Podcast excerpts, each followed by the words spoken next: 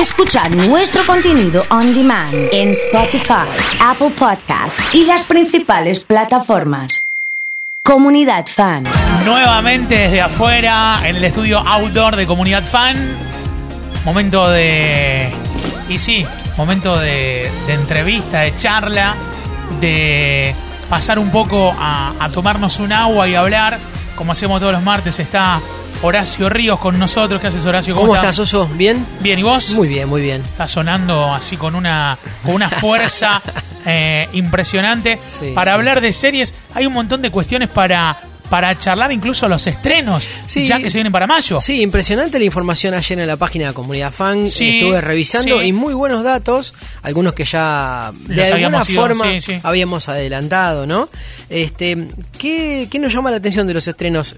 Vamos a hablar de algunas que ya estuvimos hablando acá como series, para que la gente sepa que como las hablamos y a lo mejor las vieron, vienen las segundas partes. Bien. Entre ellas, ¿quién mató a Sara? ¿Quién mató a Sara? Hace muy poquito hablamos, era una pequeña gran sorpresa para, para Sí. Netflix, una serie que incluso se pensaba que la segunda parte iba a estrenarse recién para el fin de año, el éxito, cómo atravesó parte de lo que fue el ingreso de la realización mexicana en países europeos y en países de habla este, no hispana, hizo que, eh, bueno, nos apuramos un poquito, dijo Netflix, vamos a, tra- a tratar de convertir esto, que era una serie más, o era una serie con algunas pretensiones, convirtiéndose en un tanque, a ponerla rápido arriba a la escena y rápidamente sacar el segundo, la segunda parte. Ya habíamos contado que la segunda parte existía y estaba Sí. hecha, pero que la iban a frenar un poquitito. Lo Bueno, bueno es que, al menos, no sé, estamos hablando de una serie que fue top 1 hace dos semanas atrás. Ya en 15 días tenemos la segunda parte. Ya está, y ya probablemente se vuelva a reposicionar porque terminó muy arriba. La Sí, serie terminó sí, con sí. una intriga. y una- manija, ¿quién la mató a Sara? Es, es terrible, es Claro. terrible. Terminó muy, total. muy arriba y con un, con un clima que mezcló todos los capítulos. Esto de la telenovela mexicana, de- del culebrón, con la alta tensión, la serie, el suspenso y hasta visos de policial negro muy, muy interesante. ¿no? Es verdad.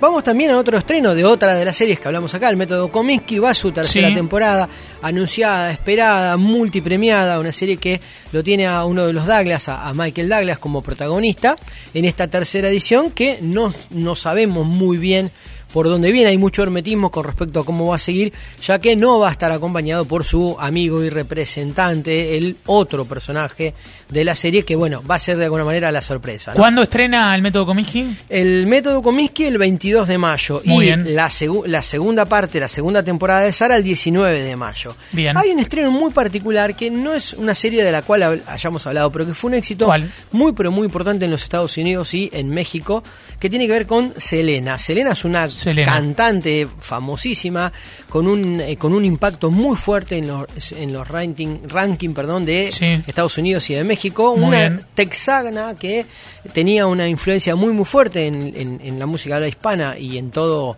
este, Estados Unidos, fundamentalmente a partir de un carisma y una, y una producción muy pero muy importante. Se estrena la segunda temporada el 4 de mayo, tiene sus seguidores y vamos a hablar en algún momento de esta serie con algunos detalles porque de las musicales es de las más importantes y tiene mucha comparación el desenlace de la, de, de la vida de Selena con algunas estrellas de las que nos abandonaron rápidamente en el mundo artístico de nuestro país. 3416-660-326 si querés hacer alguna consulta. Horacio, hablamos un poco de lo que fue la ceremonia de Oscars. ¿Cómo le fue a las plataformas? Las plataformas, obviamente, parte de lo que esperábamos, teniendo en cuenta que Netflix tenía 35 nominaciones en 16 producciones. Se llevó 7. Eh, hablamos de algunas, eh, ayer cuando hablamos rápidamente ahí por teléfono, una fue La Madre de Blue, que se llevó vestuario y maquillaje, Ajá. que también contábamos que eh, de alguna manera nos dio la pista del modo que iba a ser, porque fue uno de los primeros premios y ahí nos dimos cuenta que maquillaje y, y- y vestuario no subía a hablar solamente maquillaje y vestuario, sino el resto del equipo, lo cual nos daba la sensación que la Madre de Blue no iba a ganar ningún otro premio, como contábamos ayer, ¿no? Bien. Que fue un poco el sistema que utilizaron en esta triangulación desde la estación de, de Los Ángeles, de Londres y París, donde se hicieron las bases para que parte de las estrellas que estaban nominadas puedan tener un lugar de referencia para ir y salir en vivo en la ceremonia que, como dijimos, fue muy particular. Totalmente. Mark ganó foto y diseño de producción.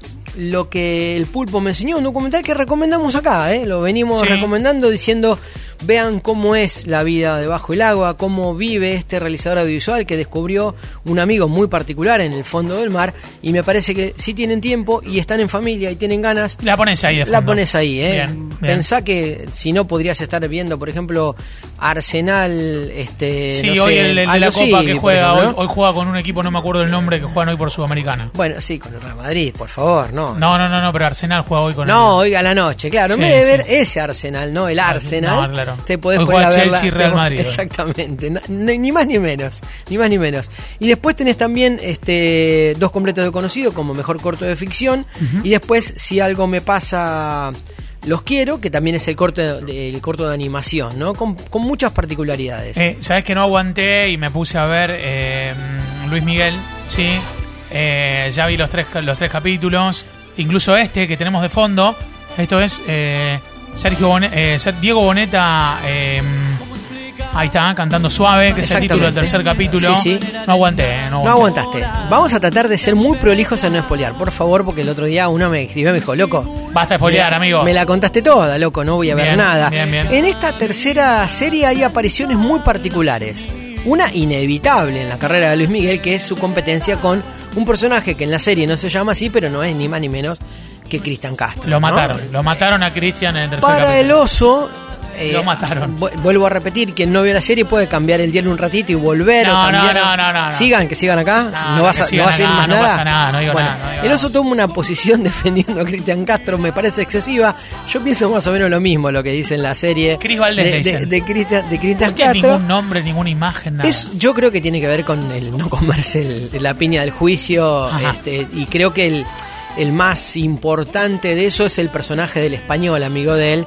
No nos olvidemos quienes tuvimos la contemporaneidad de esta historia, que él fue más adelante quien se involucra sentimentalmente con 39 años con la hija de Luis Miguel con 19 años. Ah, ah, no lo tenía ese dato tiraste. un datazo, Hablando ¿no? de spoiler, eh. hablando no, no, spoiler. no, bueno, es la verdad, es lo que pasó, perdón, tengo memoria. Está bien. Entonces, eso es parte de lo que me parece que hace la serie, proteger la identidad de los nombres reales de algunos de los protagonistas para evitarse Sí. los palos, Sí, los sí, palos este, este, legales. Ayer hablé con un sonidista mexicano muy, muy conocido, Mirá. muy reconocido. Eh, Iván trabaja, en, es, docente y, trabajó y trabaja en muchas producciones audiovisuales. Me decía que tiene un laburo impresionante, cosa que voy a empezar a advertir en el capítulo que viene, o si tengo la posibilidad de ver de nuevo los que ya pasaron, en el, pisteado, o sea, en, la construcción de las bandas que acompañan el canto de nuestro nuevo intérprete que reemplaza a Luis Miguel.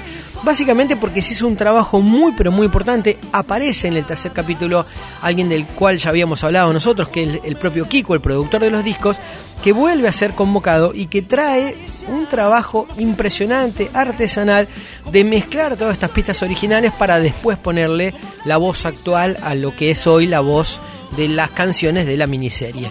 Me parece que es importantísimo verlo, los dicen los especialistas, lo recomiendan y si uno le presta atención, sí hay un trabajo muy interesante, básicamente porque se está reemplazando la voz original de Luis Miguel por la de otro intérprete, pero con una base musical que es ni más ni menos que la que su propio productor hizo para sus discos, lo cual es muy importante. ¿no? Sí, y en eso tiene que ver algo, un conflicto con Cristian, que no vamos a decir nada más.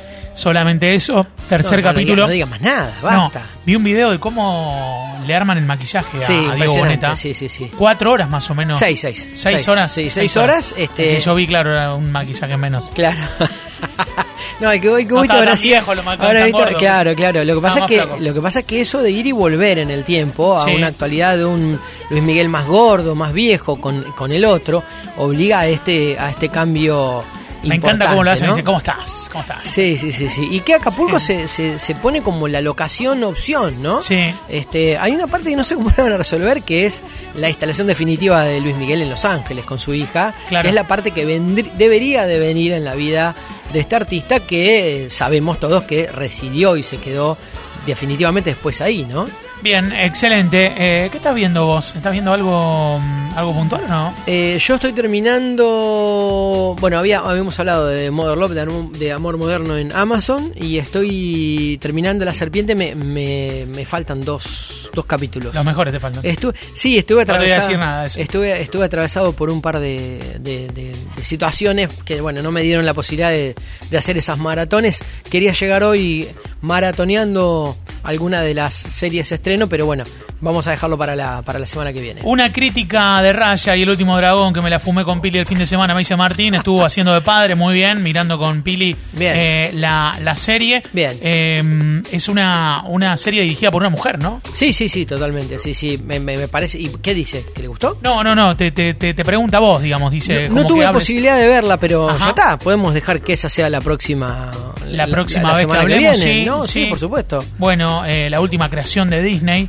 eh, y estaría bueno eh, hablar un poco de eso, si te parece. Sí, sí, a- a- ayer uno me, me puso que cuando a mí no me gustan las series hablo poquito y cuando me gusta hablo mucho. Sí, Habla bueno, mucho, claro, sí, es más o menos lo mismo, ¿no? Pasa lo mismo con Colón y con Unión. Exactamente, con algunas cosas que, que, que no me gustan, no prefiero. La gente ayer mucho. mandó muchos mensajes diciendo que no lo cagaron a, a Colón como vos. y- No, no, no. Lo que pasa es que la gente ve que hay una posición eh, dudosa de un jugador de Colón, pero venía de un rechazo de un jugador de Racing. No es lo mismo que la jugada del, del, del córner Salieron final, los hinchas ¿no? de Racing ahí rápido. a- Sí, sí, están un poco, están un no, poco salieron- sucios. salieron un rápido, poco- salieron están- rápido, después de lo que pasó con, con Independiente, el hincha de Racing debería de callarse por un año, sin problema. no, no digo y nada. todo bien con los hinchas de Racing, nada, ¿no? por favor. ¿Por qué? Porque sos de Independiente. Claro, no, yo, no, Ah, yo no, dije perdón. nada, no quiero, no, quiero Vos- polemizar con nadie. ¿no? No querés esa.